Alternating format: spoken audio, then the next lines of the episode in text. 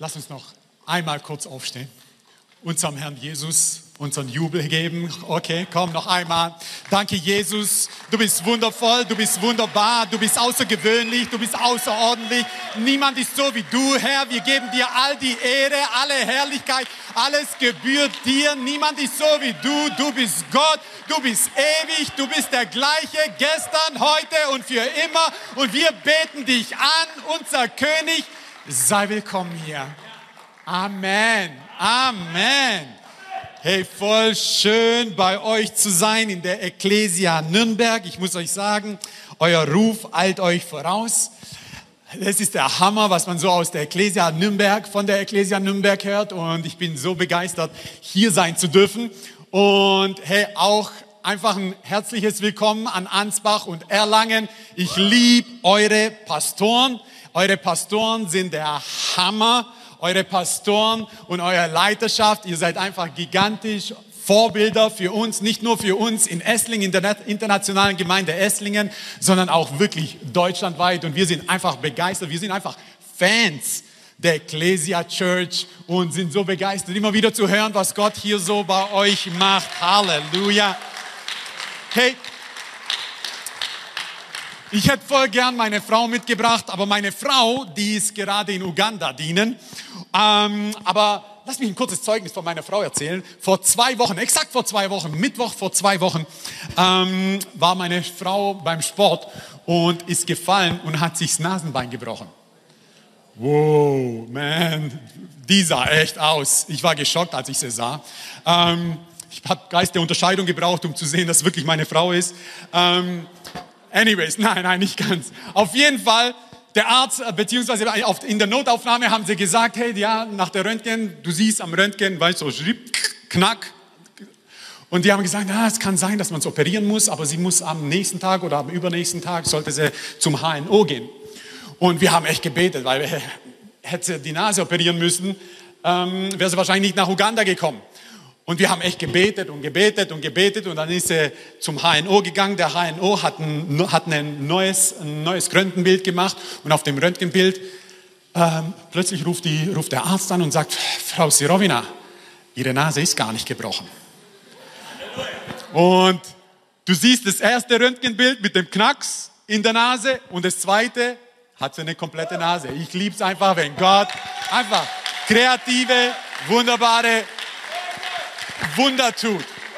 Dass Gott mit, mit gewöhnlichen Menschen, für gewöhnliche Menschen, außer, Menschen außergewöhnliche Dinge tut. Ist es nicht der Hammer? Mein Name ist Hirvoje. Das ist voll schwierig. Eigentlich bräuchte ich eine ganze Session, um euch beizubringen, wie mein Name heißt. Ähm, ich bin aus Esslingen, aus dem Schwabenland. Haben wir hier irgendjemanden aus dem Schwabenland? Merkt ihr, wie die Salbung hochgeht, sobald Schwaben da sind? Halleluja. Hey, voll schön, dass ihr da seid. Ich komme aus Schwäbisch schwätzen, aber sonst dann versteht mich niemand. Ursprünglich bin ich aber aus Kroatien. Okay, ich bin. Oh, haben wir hier. Wow, hey. Jetzt, jetzt ist alles möglich. Okay, jetzt ist alles möglich. Wir haben Schwaben, wir haben Kroaten, wir haben Jugos. Jetzt ist alles möglich. Erwartet was von Gott heute. Okay, ganz, ganz der Hammer. Passt mal auf. Zwei Tage, ein oder zwei Tage, ich bin nicht ganz sicher, bevor ich die Einladung bekommen habe, um bei euch hier heute zu sprechen, habe ich einen Traum gehabt, wo ich nach Nürnberg gekommen bin, um eurem Pastor Konsti ein prophetisches Wort zu geben. Und ich wusste, dass die Einladung dann kommen wird und das prophetische Wort, das ich hatte, und darüber möchte ich heute sprechen, weil ich darf über nichts anderes sprechen, ist, ich war das prophetische Wort, um euch in Nürnberg zu sagen, dass, dass Erweckung ansteht.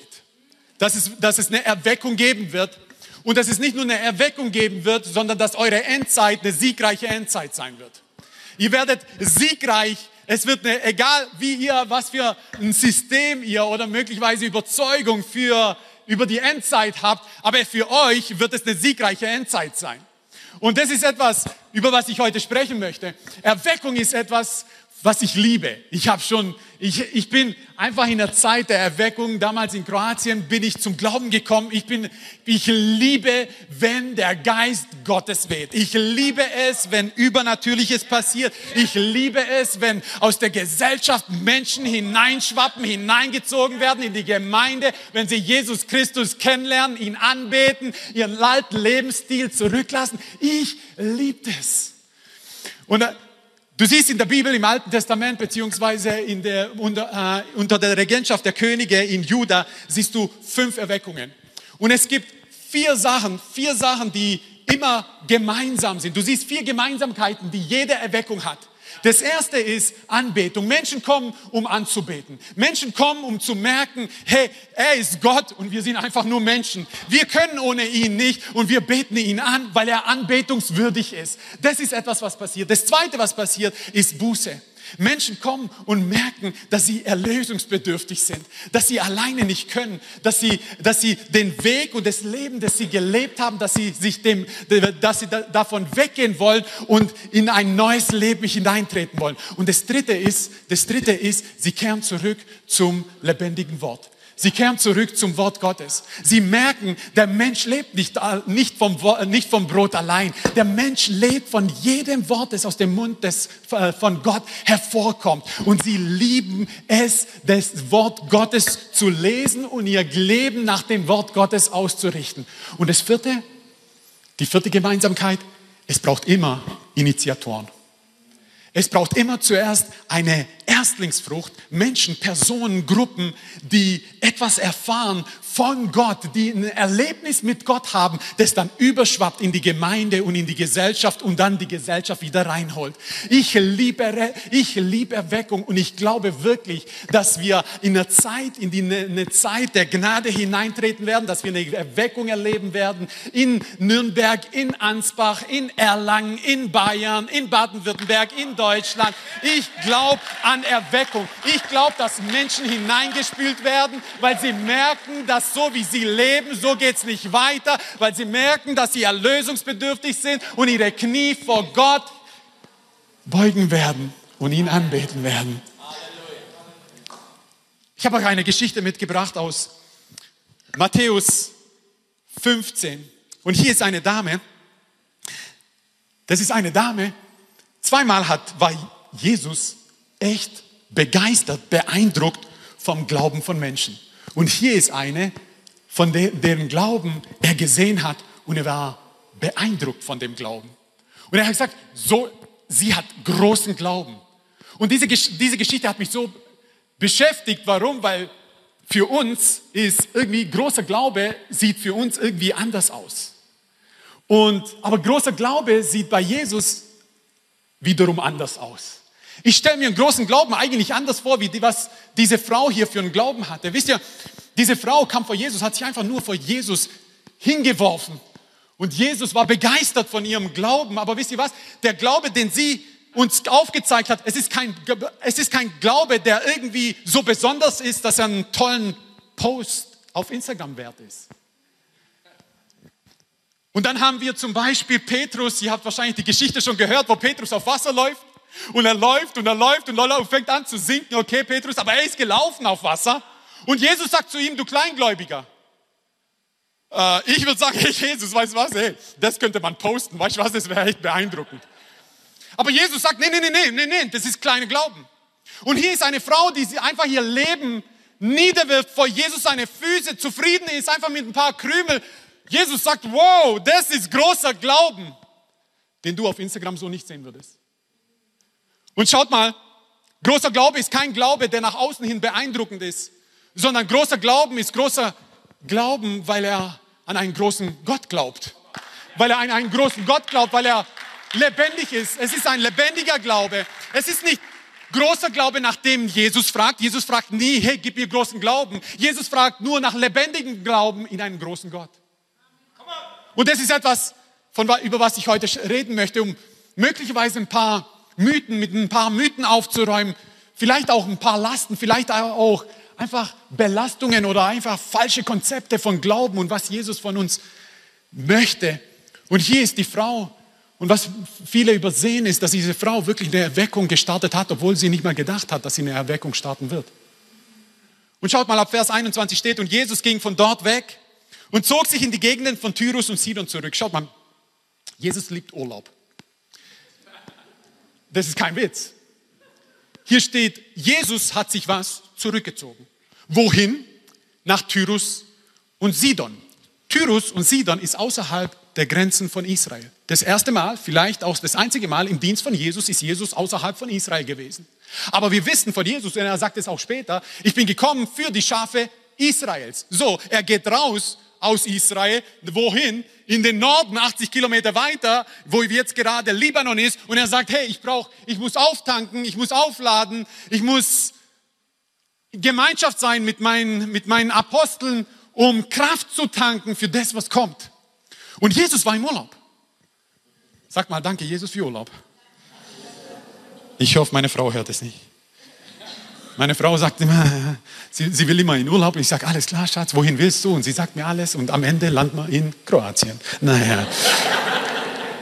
Und dann sagt er, und dann steht im Vers 22, und sie eine Kanaanäische, oder in Markus, Markus sagt Syrophönizierin, Frau, die aus jenem Gebiet herkam, schrie und sprach, erbarme dich meiner Herr, Sohn Davids, meine Tochter ist schlimm besessen. Vers 23, er aber antwortete ihr nicht ein Wort. Come on.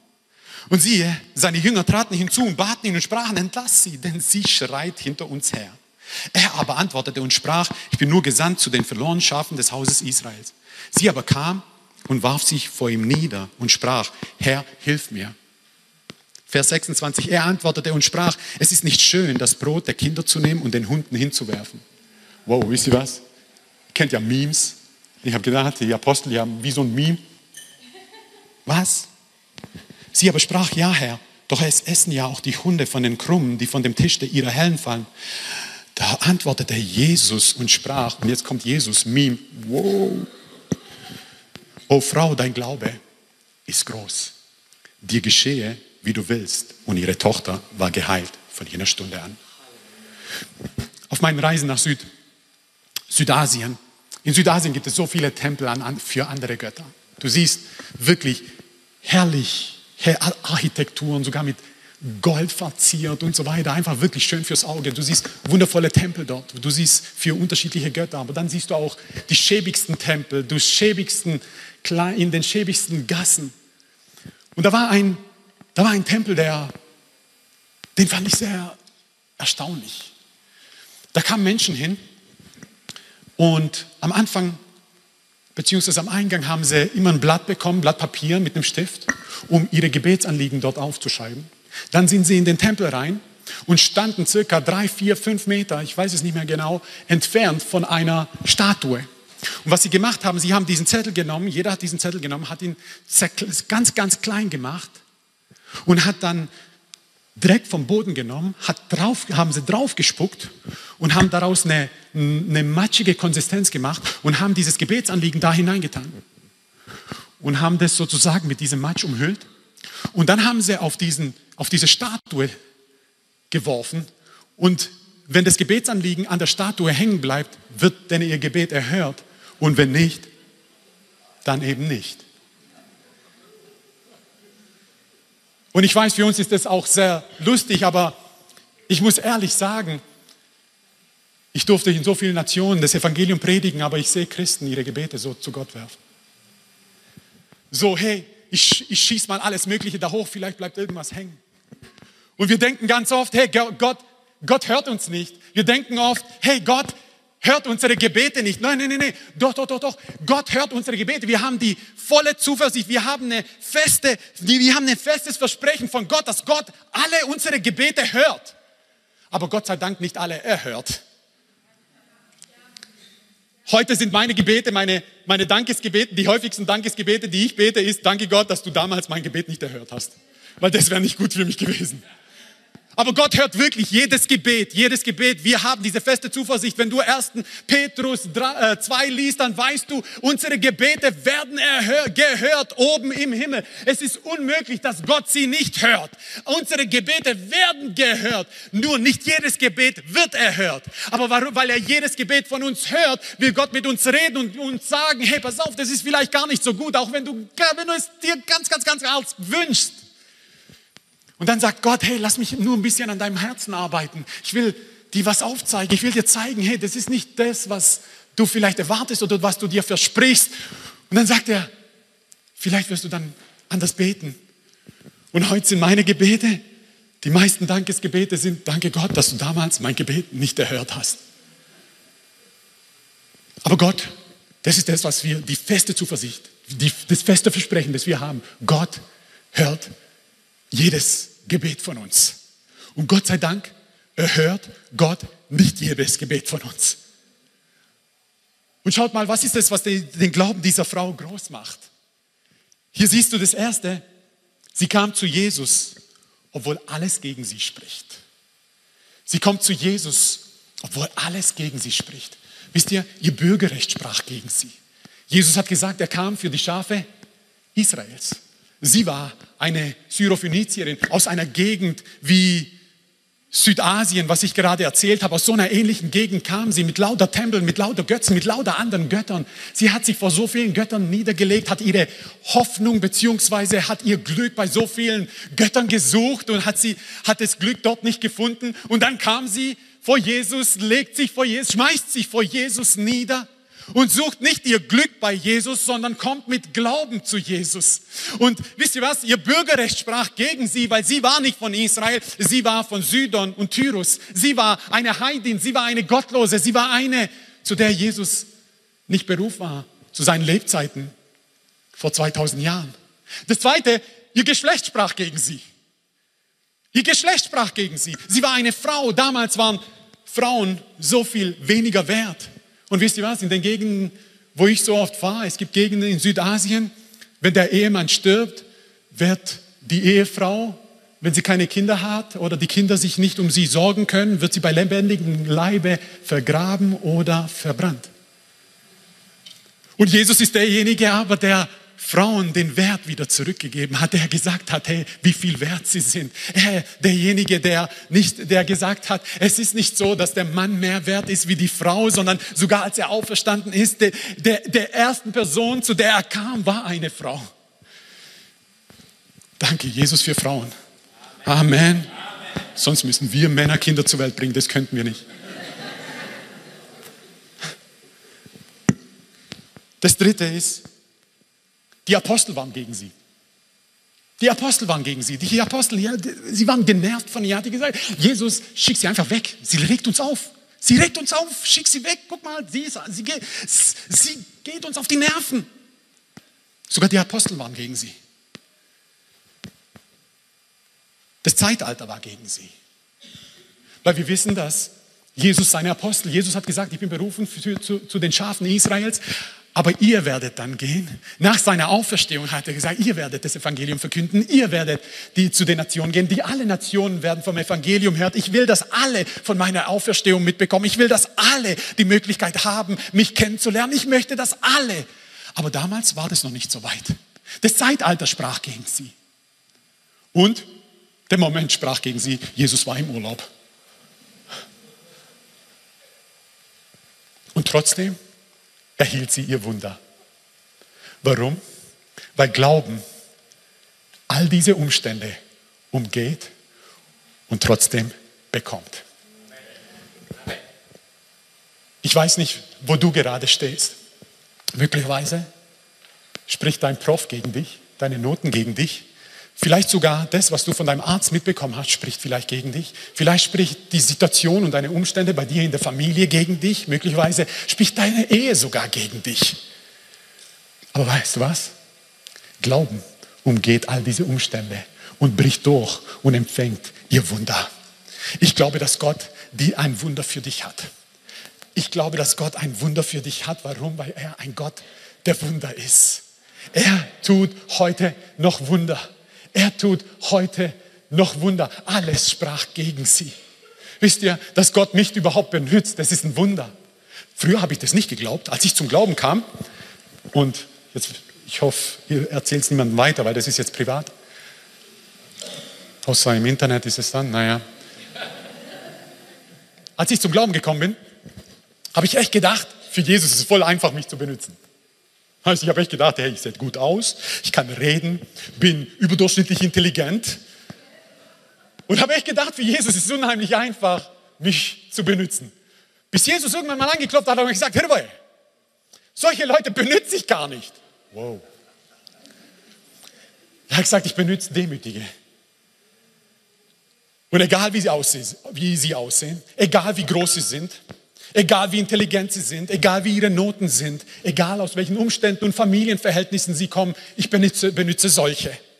Und wisst ihr was, egal wie alt du bist, ich weiß, wir lesen die Bibel manchmal so und denken, ah, wie, und haben so unsere Bilder im Kopf, aber wisst ihr, als, als Jakob Mama und Papas Haus verlassen hat, wisst ihr, wie alt er war, als er weggerannt ist von seinem Bruder? Wenn wir solche Geschichten, Geschichten lesen, dann denken wir manchmal so, ja, so vielleicht 25, 30.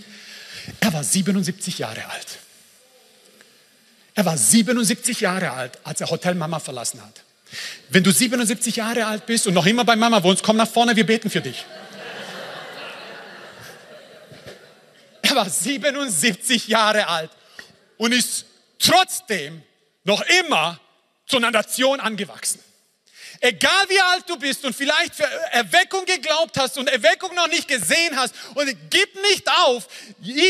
Jakob war 77 Jahre alt, als er Mama und Papa Haus verlassen hat und die Verheißung in die Verheißung hineingetreten ist. Ich weiß nicht, wie alt du bist. Ich weiß nicht, wo du stehst. Ich weiß nicht, welche Umstände da sind. Aber schmeiß dich vor die, vor die Füße Jesu und du wirst Erweckung erleben in dieser Stadt. Du wirst Erweckung in diesem Land erleben, weil das ist etwas, was Gott für dieses Land hat. Das ist, was Gott für diese Nation hat. Das ist, was Gott für diese Welt hat.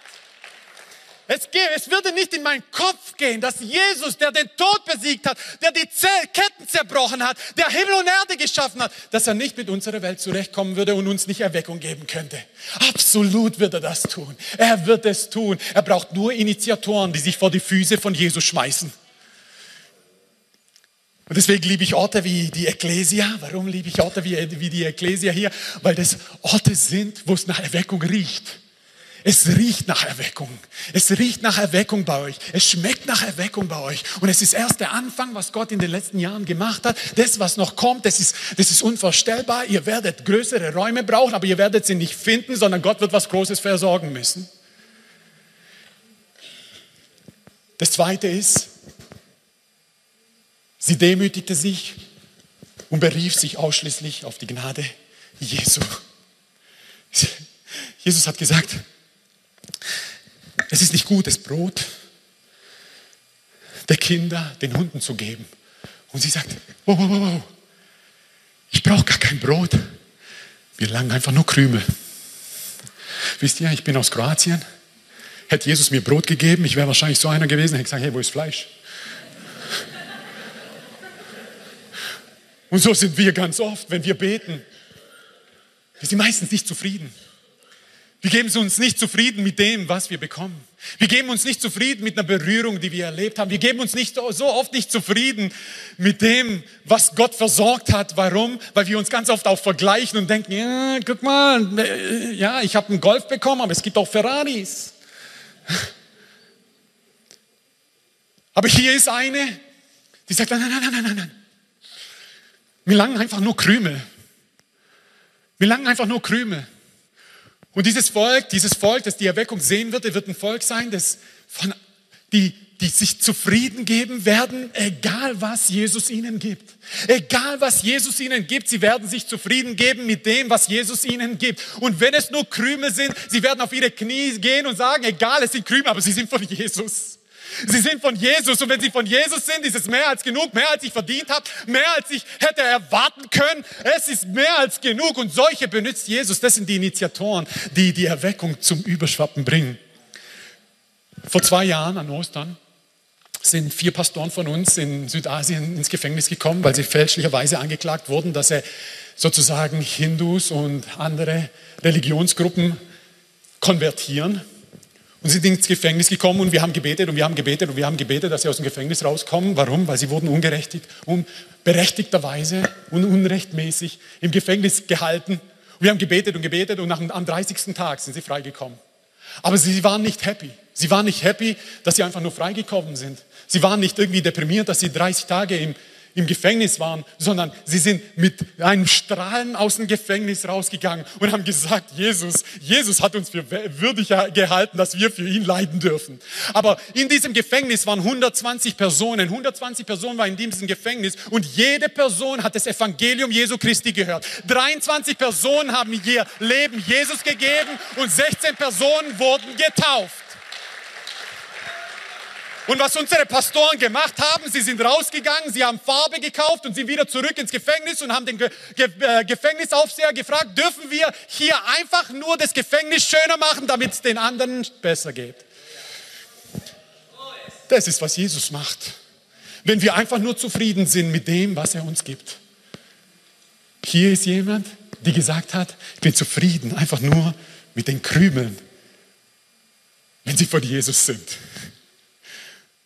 Und das ist eine Generation, das ist etwas, was Gott in dich hineinlegen wird, eine Generation, die Gott aufbaut, aufzieht, eine Generation, die einfach nur mit den, mit den kleinsten Berührungen von Jesus einfach nur glücklich sind.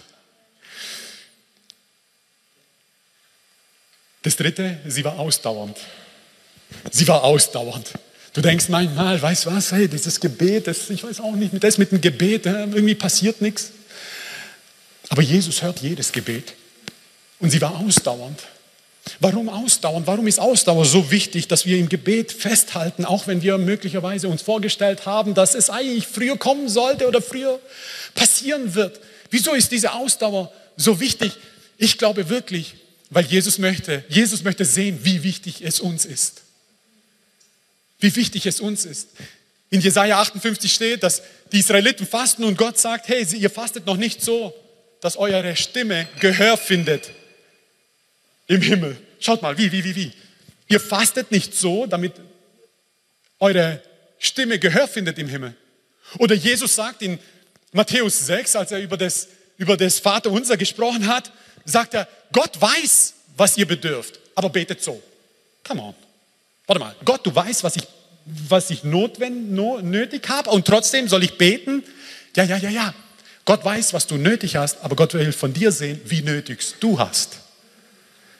Und das ist etwas, schaut mal, ich liebe, wie Jesus gebetet hat. Wir sehen nicht oft eine einzige Bibelstelle, die ich gefunden habe, die uns aufzeigt, wie Jesus gebetet hat. Ist in Hebräer 5, 7 und 8. Die Bibel sagt, dass Jesus in der Zeit seines Fleisches Gebete und Flehen mit starkem Geschrei und in Tränen den dargebracht hat, der ihn aus dem Tod erretten kann. Und er wurde aufgrund seiner Gottesfurcht wurde er erhört. Schaut mal, sogar Jesus, er war leidenschaftlich im Gebet. Nicht aufgrund seines Schreins wurde er gehört, nicht aufgrund seiner Tränen wurde er erhört, aufgrund seiner Gottesfurcht wurde er erhört. Aber warum schrie er? Warum hat er Tränen dem, dem hingebracht, der ihn aus dem Tod erretten kann, um ihm aufzuzeigen, wie wichtig es ihm ist?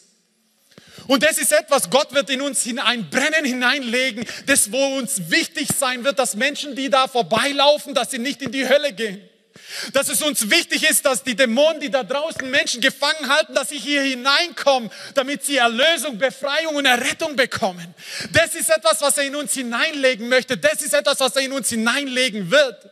Und ich glaube wirklich, dass die kommenden zwei Monate wir mehr Besucher haben werdet, wie in, dem, in dem ganzen Jahr jetzt. Warum? Weil ihr rausgehen werdet, weil ihr eine Leidenschaft für Menschen bekommen werdet, weil ihr euch nicht zufrieden geben werdet mit dem, was, mit dem, was Gott bisher gemacht hat. Hier sind doch Stühle frei, in eurem großen äh, äh, Saal sind doch Stühle frei und er wird nicht aufhören, bis alle alle Stühle voll sind.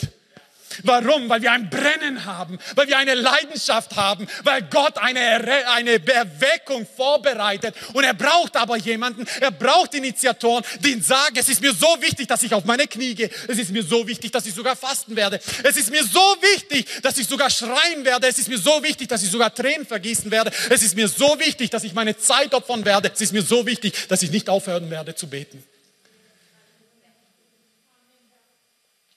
Und sie fand einen Test vor.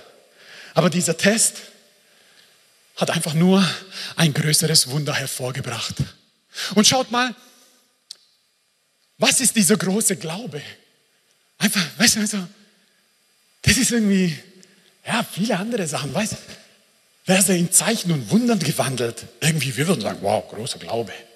Hätte sie Tote von den, oder hätte sie sterbende Menschen von den Toten auferweckt, so, ja, irgendwie so. Ihr wisst ja, ich bin Kroate. Hätte wir gesagt, wow, der hat, sie hat Glauben. Nein, nein, nein, nein, nein. Gott sagt, sie hat großen Glauben. Und die Frage ist, was ist großer Glaube? Was ist das, was, was Glauben groß macht? Was ist das, was bei Gott wirklich großer Glaube ist? Und lasst uns zwei Kapitel weitergehen. Schaut mal in Matthäus 17. Steht, da traten die Jünger für sich, für sich alleine zu Jesus und sprachen, ab Vers 19, warum haben wir ihn nicht austreiben können? Hier waren die Jünger von Jesus und kamen zu Jesus und nach einer Situation, die geschehen ist, weil die Jünger wurden alle ausgesandt, um, um Zeichen und Wunder zu wirken, um Menschen zu heilen, um Dämonen auszutreiben, um Menschen von Jesus zu erzählen. Und sie kamen zurück und sie waren begeistert. Aber da kam ein Vater, ein Vater kam, der war nicht begeistert. Ein Vater kam zu Jesus und hat gesagt, Jesus, deine Jünger konnten meinem Sohn nicht helfen. Und das ist die Geschichte, wo Jesus dann seinen Sohn befreit beziehungsweise heilt. Und die Jünger fragen, wieso sie es nicht konnten. Und er aber spricht zu ihnen wegen eures Kleinglaubens. Denn wahrlich, ich sage euch, wenn ihr Glauben habt wie ein Senfkorn, so werdet ihr zu diesem Berg sagen, hebe dich weg von hier dorthin und er wird sich hinwegheben. Und nichts wird euch unmöglich sein. Diese Art fährt nicht aus, außer durch Gebet und Fasten. Aber schaut mal, was er sagt. Er sagt, ihr konntet ihn nicht austreiben aufgrund eures Kleinglaubens. Richtig? Und dann sagt er, und das ist ein Paradoxon, er sagt, aber wenn ihr Glauben habt, so groß wie ein Senfkorn, also kleiner geht's ja gar nicht, dann werdet ihr zu diesem Berg sagen, hebe dich empor und er wird sich emporheben. Okay, Jesus, wir verstehen nicht. Warte mal, du sagst uns wegen unserem kleinen Glaubens, aber du sagst, wenn wir einen mickrigen Glauben haben, ist es genug. Und ich habe Gott gefragt, Gott, Gott, ich weiß, das klingt komisch, wenn ich zu Gott sage, hey, das, was da in deinem Wort drin steht, macht keinen Sinn. Aber ich habe gesagt, okay, irgendwann kam es mir, habe ich gesagt, Gott, für mich macht es keinen Sinn. Und Gott hat mir gesagt, was, was ist das Entscheidende in einem Samen? Das Entscheidende in einem Samen ist nicht die Größe, sondern das Leben. Das Leben im Samen. Egal wie groß dein Glaube ist, egal wie groß dein Glaube ist, es geht immer um das Leben im Glauben. Egal wie groß dein Glaube ist. Es geht immer um das Leben im Glauben. Nicht um die äußere Größe, nicht um das Beeindruckende nach außen hin, sondern um das Leben, das in uns ist, in diesem Glauben ist. Und er sagt, wenn du Leben hast in deinem Samen, wenn du auch mickrigen Glauben hast, aber wenn er lebendig ist, dann wirst du große Dinge tun für mein Reich. Das ist das, was er gesagt hat. Und schaut mal, weil der Vater, der um sein, für seinen Sohn gebete, gebeten hat, er, er war bei Ärzten, er war bei Heilern und niemand konnte ihm helfen. Und er kommt zu Jesus und Jesus sagt, hey, ich kann dir helfen, aber glaubst du? Und er sagt, Jesus, ich glaube, hilf beim Unglauben. Er hatte viel mehr Unglauben als Glauben und Jesus heilte seinen Sohn trotzdem. Weil Unglauben, Unglauben ist nicht das Gegenteil von Glauben, sondern Resignation ist das Gegenteil von Glauben, weil dann ist kein Leben mehr drin. Wenn wir aufhören, zu evangelisieren, wenn wir aufhören, für Menschen zu beten, wenn wir aufhören, Menschen in die Gemeinde hineinzuziehen, wenn wir aufhören, von Jesus zu erzählen, wenn wir aufhören, Jesus für die Menschen zu sein, wenn wir aufhören, das Leben zu leben, weil das Leben, das, der Glaube, der sie, äh, uns errettet hat, das ist das Le das ist der Glaube, der uns unser Leben jetzt lenken sollte. Das ist etwas, was lebendiger Glaube ist. Wenn der Glaube, der dich errettet hat, nun dein Leben lenkt, dann hast du lebendigen Glauben. Und dann ist es für Jesus egal, wie wie groß er ist, weil hier ist ein Mann, der für seinen Sohn bittete und er, und er hat gesagt, Gott, hey Jesus, ich habe so viel Unglauben, aber vielleicht finde ich irgendwo ein bisschen Glauben. Und er sagt, ja, ich habe ein bisschen Glauben, aber der Unglaube ist so viel größer. Aber dieser Glauben, der nur ein bisschen da ist, Herr, da ist Leben drin, weil ich bin vor dich, ich bin zu dir gekommen, weil ich glaube, dass du meinen Sohn retten kannst, weil ich glaube, dass du meinen Sohn heilen kannst. Und was hat Jesus gesehen? Jesus hat nicht die Größe des Unglaubens gemessen an der, seiner, der Größe seines Glaubens, sondern er hat in, dem Mikri, in seinem mickrigen Glauben hat er Leben gesehen. Und er hat gesagt, das ist das, was ich brauche. Mehr brauche ich nicht. Dein Sohn ist geheilt. Das ist etwas, was Erweckung hervorbringt. Erweckung bringt, ne, bringt nicht einfach nur Menschen hervor, die große Dinge für Gott tun. Es sind Menschen, die auch nur mickrigen Glauben haben, nach außen gesehen, aber innen voller Leben sind. Sie sind diejenigen, die Erweckung hervorbringen in Nürnberg, Ansbach und Erlangen, in Bayern und in Deutschland. Das sind diese Menschen. Und wir sind hier. Brauchen wir mehr Glauben? Ja, bis zum Lebensende werden wir mehr Glauben brauchen. Aber das ist nicht nach was Jesus fragt. Jesus fragt nach Leben im Glauben. Und wenn du heute hier bist und sagst, hey, ich habe gedacht, ich habe kaum noch Glauben. Hey, hey, hey, Jesus fragt einfach nur nach mickrigem Glauben. Aber das Wichtige ist, dass da noch Leben drin ist. Dass da noch Leben drin ist. Dass da noch Leben drin ist. Und schaut mal, was du jetzt brauchst. Weil es ist ein Same. Was braucht ein Same? Same braucht was? Same braucht Wasser und Luft. Wasser und Luft sind Zeichen für den Heiligen Geist. Du brauchst jetzt den Heiligen Geist an deiner Hand. Du brauchst den Heiligen Geist an deiner Hand. Guten Morgen, Heiliger Geist. Gute Nacht, Heiliger Geist. Wohin, Heiliger Geist? Wie geht's dir, Heiliger Geist?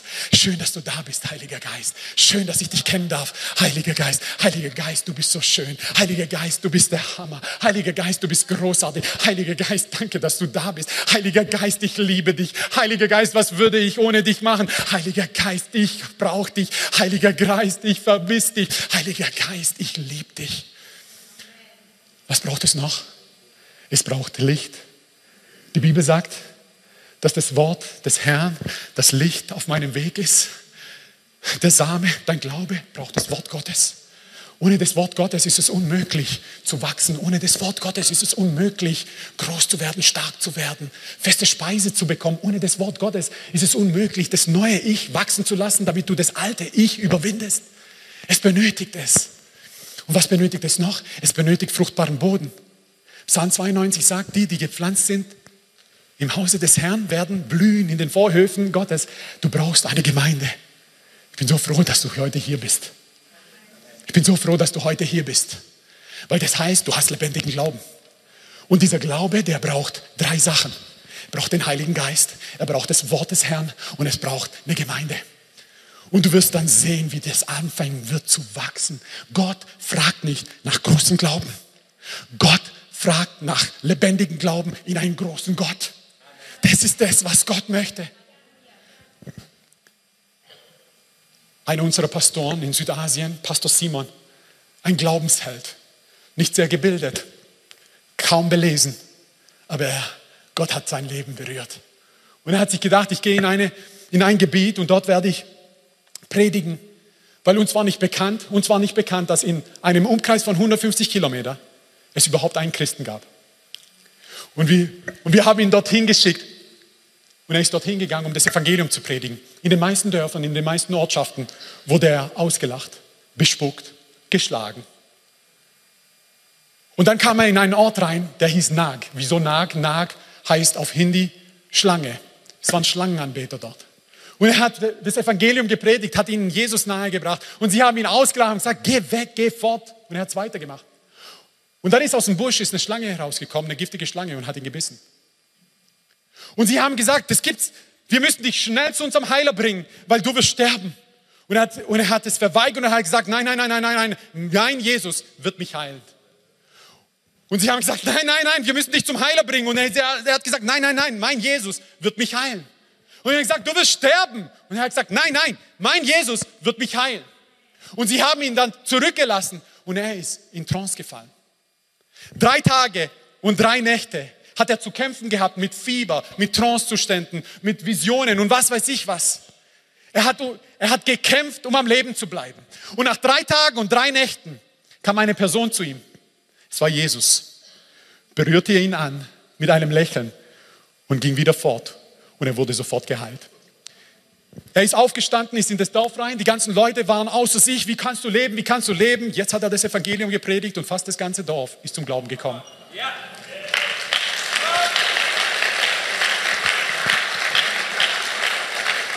Und zwar nicht bekannt, und zwar nicht bekannt, dass in einem Umkreis von 150 Kilometer es einen Christen gab. 2019, kurz vor Corona, haben wir das Gemeindegebäude dort neu eröffnet und äh, äh neu eröffnet und dafür gebetet. Es kamen 7000 Christen aus der Umgebung.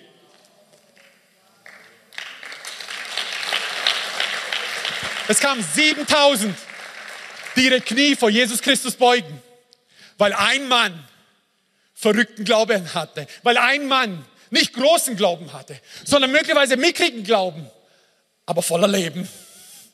Und er hat Berge versetzt. Und jetzt sind über 7000 Menschen, die an Jesus glauben, weil Pastor Simon gesagt hat, ich bin verrückt genug, mehr brauche ich nicht. Ich habe Leben in dem bisschen Glauben, das ich habe. Jesus kann das nützen. Es ist nicht großer Glaube, es ist Leben, lebendiger Glaube in einen großen Gott. Es ist nicht großer Glaube, es ist lebendiger Glaube in einen großen Gott. Wenn du nichts mitbekommen hast von mir heute, wenn du nach Hause gehst und nichts von der Predigt mitbekommen hast,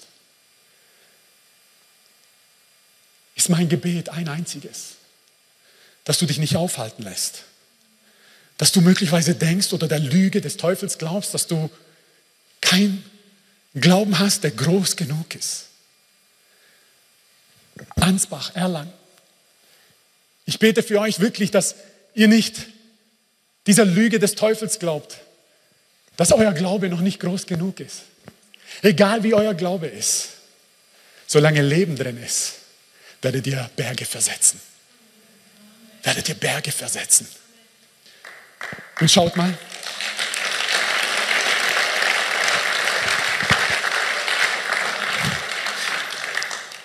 was die meisten überlesen, weil diese Geschichte so beeindruckend ist.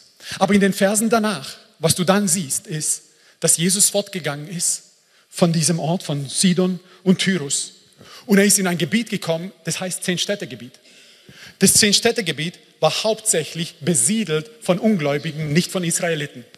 Und Menschen haben tagelang, sind sie zu Jesus gekommen und haben ihre Lahme, haben ihre, äh, haben, ihre, äh, äh, haben ihre Kranken, haben ihre Besessenen vor Jesus seine Füße geworfen. Warum? Weil das haben sie gesehen, dass die Syrisch, äh, Syrophönizierin gemacht hat. Und, sie, und Jesus hat sie alle geheilt. Aber schaut mal, und dann kam es, war es so weit, dass sie hungrig waren und die Apostel kommen zu Jesus und sagen, Jesus, sie haben Hunger. Was machen wir? Und Jesus sagt, hey, gibt ihnen zu essen. Was haben wir? Und er sagt, wir haben sieben Brote und ein paar Fische. Aber wie viele Leute sind hier? 4000 Männer und Frauen und Kinder nicht mitgezählt. Okay, ungefähr 10.000 Menschen. Das langt, sagt Jesus.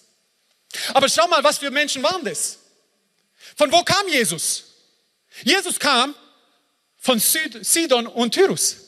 Wer folgte ihm die Tage nach? Es waren Syrophönizier. Es waren Ungläubige. Sie folgten Jesus nach. Hier hat eine Frau eine Quelle geöffnet für ein Volk, deren Zeit noch gar nicht gekommen ist. Aber Glaube umgeht all das. Hier ist ein Volk, deren, deren Bürgerrecht das Falsche ist. Hier ist ein Volk, deren das Zeitalter war noch gar nicht für sie, aber sie hat eine Quelle geöffnet. Sie haben gesehen, was sie kann. Wenn sie das so macht, machen wir das genauso. Sie sind ihm hinterhergelaufen und plötzlich sind immer mehr Menschen zu ihm gekommen, immer mehr Menschen gekommen. Wer? Syrophönicier, Kanaaniter gar nicht Israeliten. Und dann ins Zehn-Städte-Gebiet ebenso, hauptsächlich besiedelt von Heiden, von Ungläubigen. Was haben sie gemacht? Was sie bei ihr gesehen hat. Wenn Gott es bei ihr macht, wird es auch bei uns machen. Sie hat eine Quelle geöffnet, weil sie eine Initiatorin war. Eine Quelle der Erweckung. Sie, warum? Durch Glauben werden Zeitalter umgangen. Durch Glauben werden Umstände umgangen. Durch Glauben, wie groß muss er sein? Mickrig, hauptsächlich, Hauptsache Leben ist drin. Wenn Leben drin ist, wirst du Erweckung sehen. Wenn Leben drin ist, wird Gott dich für Erweckung benutzen. Wenn Leben drin ist, wird dich Gott als einen Initiator für Erweckung benutzen. Das ist das, was sie gemacht hat. Die meisten überlesen das. Das sind Heiden, die, je, die das Wunder von Jesus gesehen haben. Und hier sind Menschen, Menschen, die bei ihr gesehen haben, wow, so betet man Jesus nach. Und was haben sie gesagt? Und sie haben gesagt, sie verherrlichten den Gott von Israel. Warum von Israel? Weil es war ja gar nicht ihr Gott. Es war der Gott von den Nachbarn. Es war der Gott von denen. Menschen werden hier hineinkommen und wir sagen, hey, wir gehen, wir gehen zu dem Gott der Ecclesia Church. Wir gehen zu dem Gott der Ecclesia Church, weil da ist Leben, da ist Heilung, da ist Erweckung, da ist etwas, was passiert, was wir noch nicht gehört haben. Und sie werden ihre Hände heben, weil sie es bei euch sehen. Sie werden ihre Knie beugen, weil sie es bei euch sehen. So wie diese es gesehen haben bei der Syrophoenizierin und es ebenso gemacht haben, das ist das, was sie gemacht haben. Sie werden sehen, dass du geheilt wirst, dann werden sie ebenso geheilt werden. Warum? Weil da ihr Kopf nicht dagegen spricht, sondern sie sehen, wenn es Gott bei ihnen gemacht hat, wird es auch bei mir tun. Und sie werden ihre Nachbarn holen, sie werden ihre Arbeitskollegen holen und sie werden sagen, hey, dort gibt es Heilung, dort gibt es Errettung, dort gibt es Befreiung, dort gibt es lebendiges Wasser.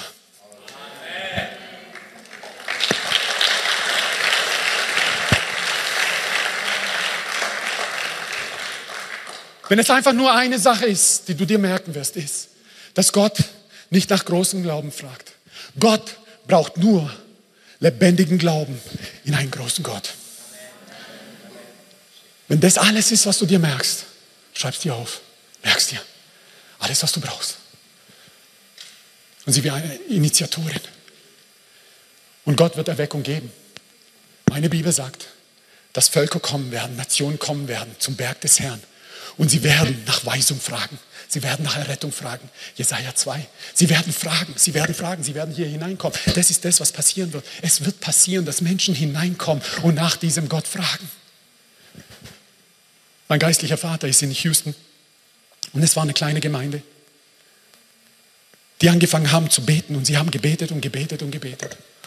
Und plötzlich ist die Gegenwart Gottes so stark geworden, dass der Pult in zwei zerbrochen ist. Ohne Menschenhand, es war einfach nur die Kraft Gottes, das Pult, einfach nur zerbrochen. 90 Tage lang hat sich niemand getraut, auch nur einen Schritt nach vorne zu gehen und irgendetwas zu sagen. Aber die Herrlichkeit Gottes war so stark, dass Engel draußen standen und haben Menschen in ihren Autos aufgehalten und haben sie in die Kirche gelenkt, in die Kirche gewiesen. Menschen in Houston sind aus den Autos ausgestiegen, voller Tränen, haben ihre Autos nicht so abgeschlossen, sind nach vorne gerannt, wussten nicht, was da passiert, zum Altarbereich und haben ihr Leben Jesus gegeben. Menschen wurden von Krebs geheilt, Menschen wurden von unterschiedlichsten Sachen geheilt, einfach nur, weil die Gegenwart Gottes so stark war. Einfach nur, weil die Gegenwart Gottes so heftig war. Wenn Gott es dort machen kann, dann kann er es auch hier machen.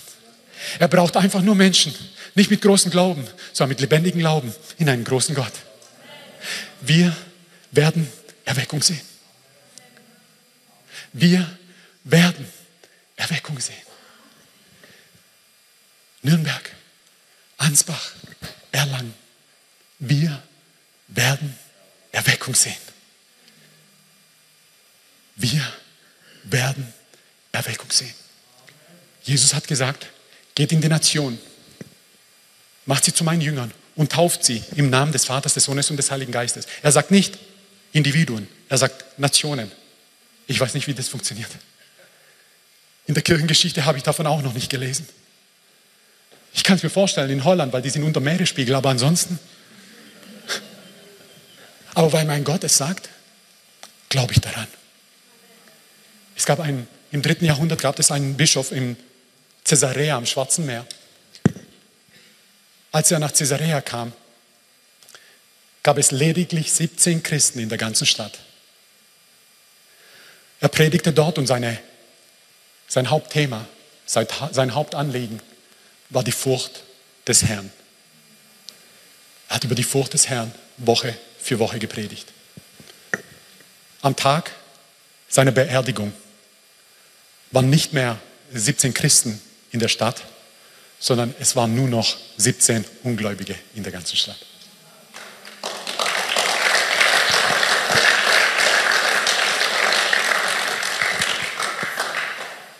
Weil Gott nicht nach großem Glauben fragt, sondern nach lebendigem Glauben in einen großen Gott.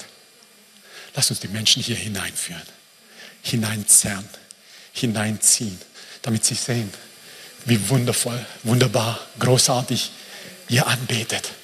Das ist lebendiger Glaube. Das ist lebendiger Glaube. Ich weiß nicht, wie es passieren wird, aber ich weiß, dass es passieren wird. Ich weiß nicht, wie es passieren wird, aber ich weiß, dass es passieren wird. Lass mich noch eine Geschichte erzählen, auch wenn wir in Nürnberg sind. Ich bin Bayern München So auferzogen, ich durfte für niemand anderes sein, weil mein Vater war Bayern Fan. Also Bayern. Ich bin Bayern Fan. Ich habe aber kaum noch Zeit, mir die Spiele anzuschauen. Aber was ich gerne mache, ich schaue mir den Ticker an. Und dann sehe ich immer das Ergebnis und bin immer begeistert, weil als Bayern-Fan hast du echt viel zu feiern.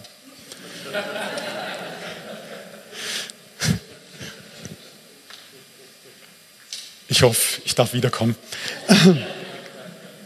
Eigentlich gefällt es mir bei euch. Und ich kenne das Ergebnis schon. Was ich gerne mache, wenn ich dann Zeit habe, am nächsten Tag, schaue ich mir das Spiel nochmal an. Und vor ein paar Jahren hat Bayern in der Champions League gespielt. Und ich kannte schon das Ergebnis. Und ich wusste, dass Bayern weitergekommen ist. Es war ein Spiel gegen Juventus Turin, dass sie in Turin, oder war es in München, ich bin jetzt nicht mehr ganz sicher, unentschieden gespielt haben.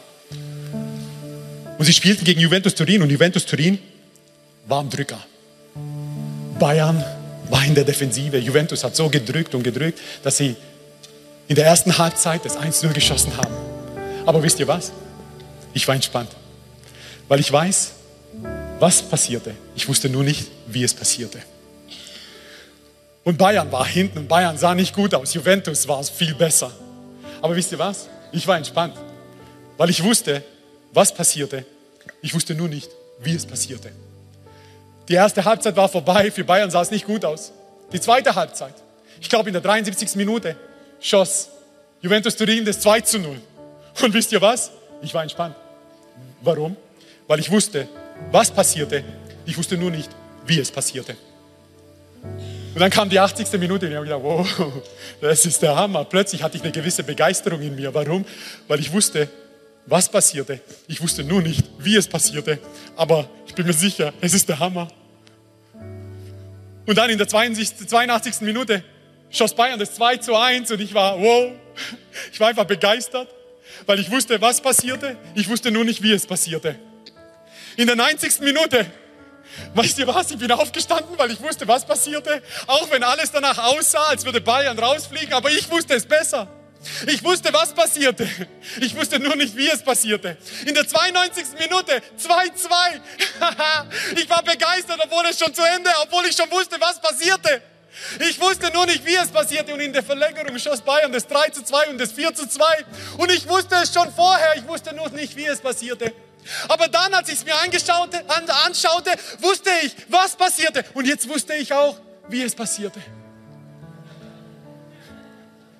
Wisst ihr was? Ich weiß, dass Erweckung passieren wird. Ich weiß nur nicht, wie sie passieren wird.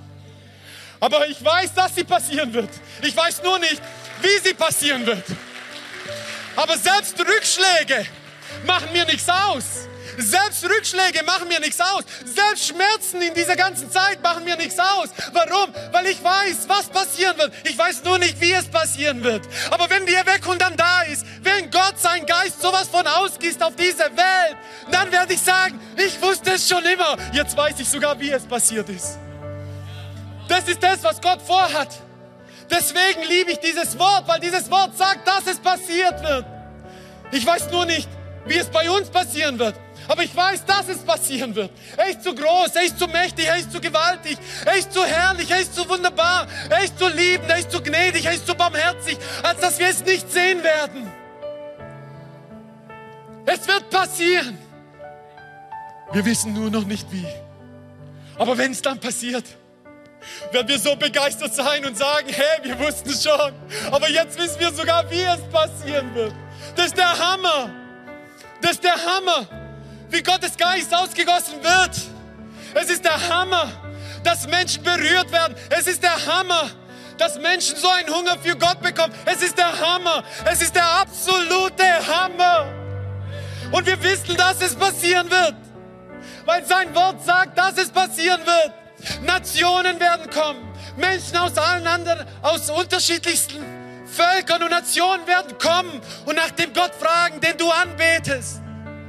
Und sie werden dir hinterhergehen, so wie sie der Syrophönizierin hinterhergegangen sind und so wie sich die Syrophönizierin vor Jesus seine Füße geschmissen hat. So haben sie ihre Kranken vor die Füße Jesu geschmissen. So wie sie dich sehen werden, wie du vor Jesus seine Füße dich schmeißt. So werden Menschen hier hineinkommen und sagen, okay, so geht es, so mache ich es auch. Du wirst deine Hände heben, sie werden sehen, sie werden ihre Hände heben. Du wirst tanzen, sie werden es sehen und sie werden tanzen. Sie werden verrückt glauben, weil du verrückt glaubst. Sie werden ihn anbeten, weil du ihn anbetest. Was es benötigt, sind Initiatoren. Nicht mit großem Glauben, mit lebendigem Glauben in einen großen Gott. Er ist es wert, dass wir ihm unser Leben geben. Er ist es wert. Und selbst wenn er uns nur Krümel gibt, ist es mehr als genug, weil sie sind von ihm. Sie sind von ihm. Und sie sagte, diese Krümel sind mir genug, Jesus. Und Jesus hat ihr noch viel mehr gegeben. Jesus hat ihrer Tochter Heilung gegeben. Nicht nur das.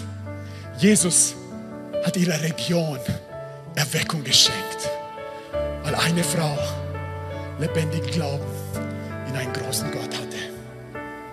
Das ist, wer unser Jesus ist. Das ist, wieso wir ihn anbeten. Das ist, wieso wir ihm alles geben. Das ist, wieso alles in uns schreit. Mehr von dir. Komm, Herr Jesus. Komm.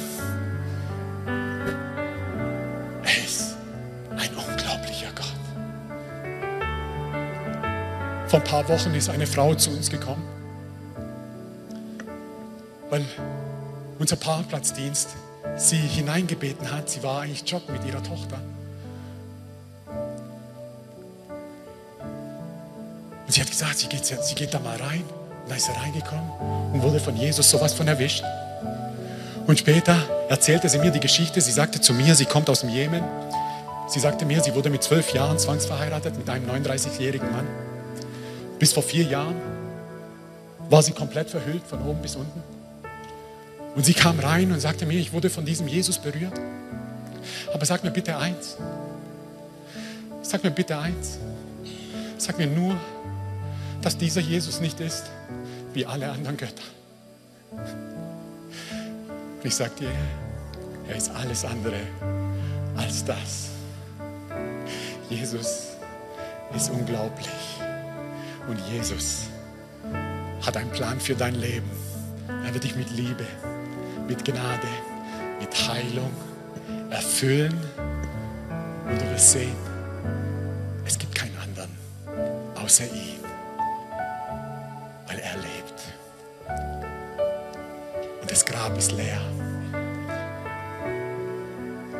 hat, will dich nicht nur einmal berühren. Ab jetzt nimmt er dich an die Hand und wird dich jeden Tag küssen, jeden Tag umarmen, jeden Tag begleiten. Wenn du heute hier bist und sagst, ich möchte, dass dieser, dieser Mythos von großem Glauben vielleicht über deinem Leben zerbrochen wird, wo du glaubst, wo du vielleicht der Lüge geglaubt hast, dass du noch viel mehr Glauben brauchst, damit dich Jesus irgendwie benutzen kann. Dann möchte ich für dich beten. Wenn du dir sagst, ich traue mich nicht, Menschen anzusprechen oder sie für sie vielleicht sogar zu beten, was? Irgendwie, wenn sie mich auslachen. Was, wenn das oder das passiert? Ich möchte für dich beten. Weil das, was du hast, hast nur du. Und Jesus liebt dich genauso, wie du bist, mit deinen Schwächen. Es gibt da einen Bibelvers, der ist so sowas von gigantisch in Hebräer 4. Da steht, dass wir einen Hohepriester haben, der Mitleid mit unseren Schwachheiten hat. Er hat Mitleid mit unseren Schwachheiten. Gott ist kein Gott, Jesus ist kein Gott, der deine Schwachheiten sich anschaut und sich denkt, ah, damit kann ich nichts anfangen. Oder dich ablehnt wegen deinen Schwachheiten. Oder dich verlässt wegen deinen Schwachheiten. Oder dich anklagt wegen deinen Schwachheiten. Die Bibel sagt, wir haben einen Hohepriester, wir haben Jesus, der Mitleid hat mit unseren Schwachheiten. der in allem ebenso versucht wurde wie wir, außer dass er gesündigt hat. Aber die Bibel sagt, er hat Mitleid mit unseren Schwachheiten. Er lehnt uns nicht ab wegen unseren Schwachheiten. Er verdammt uns nicht wegen unseren Schwachheiten. Er verlässt uns nicht wegen unseren Schwachheiten. Er hat Mitleid mit unseren Schwachheiten. Weil er Mitleid hat mit unseren Schwachheiten, sagt er, kommt, kommt, kommt, kommt zum Thron der Gnade. Kommt zum Thron der Gnade. Kommt zum Thron der Gnade. Und ihr bekommt Barmherzigkeit und Hilfe zur rechtzeitigen, zur rechtzeitigen Zeit. Das ist, wer Jesus ist. Jesus ist einfach der Hammer. Jesus ist der Hammer. Jesus ist der Hammer. Lasst uns aufstehen. Ansbach, Erlangen, lasst uns aufstehen. Herr, ich preise dich und ich danke dir. Du bist wahrhaftig Gott, du bist allmächtig, du bist groß, du bist Herrscher, du bist König. Du bist wundervoll, wunderbar, einzigartig, außergewöhnlich. Niemand und nichts kommt dir überhaupt nur gleich, Herr.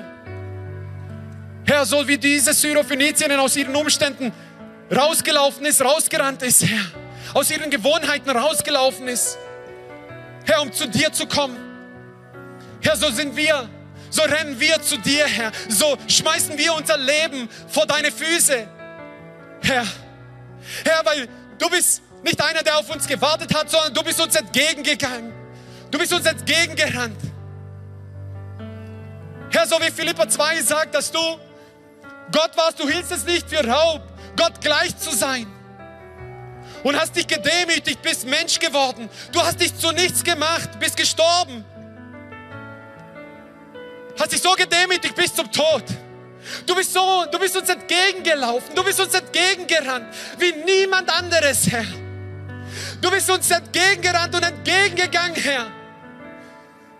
Wir kommen jetzt zu dir.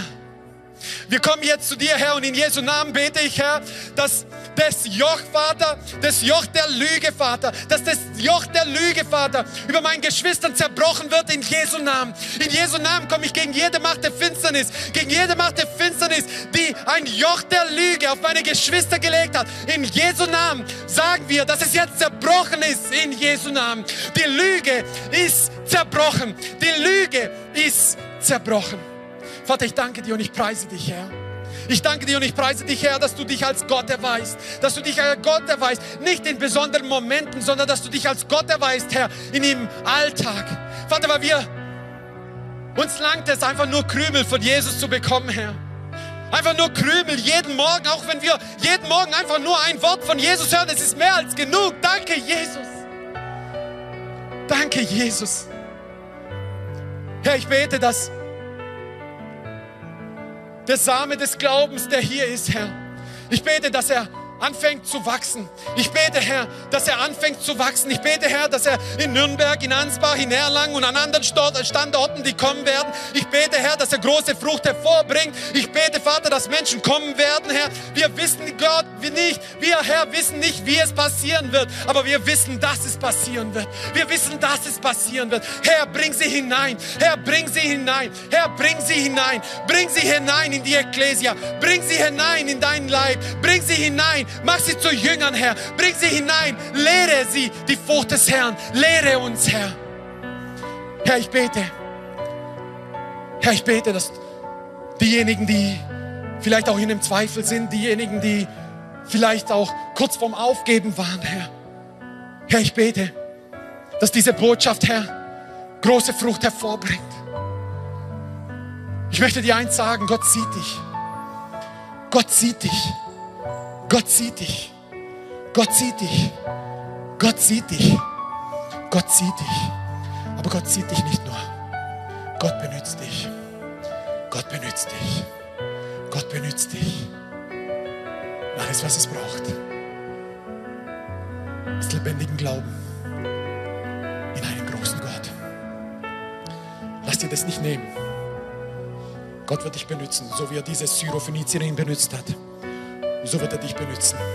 Und wir werden diese Erweckung sehen. Wir wissen, dass es passieren wird. Wir wissen nur noch nicht, wie es passieren wird. Aber Rückschläge, Enttäuschungen, Schmerz, Zweifel. All das hält uns nicht zurück, hält uns nicht auf, weil wir wissen, was am Ende passieren wird, auch wenn wir noch nicht wissen, wie es passieren wird. Es riecht nach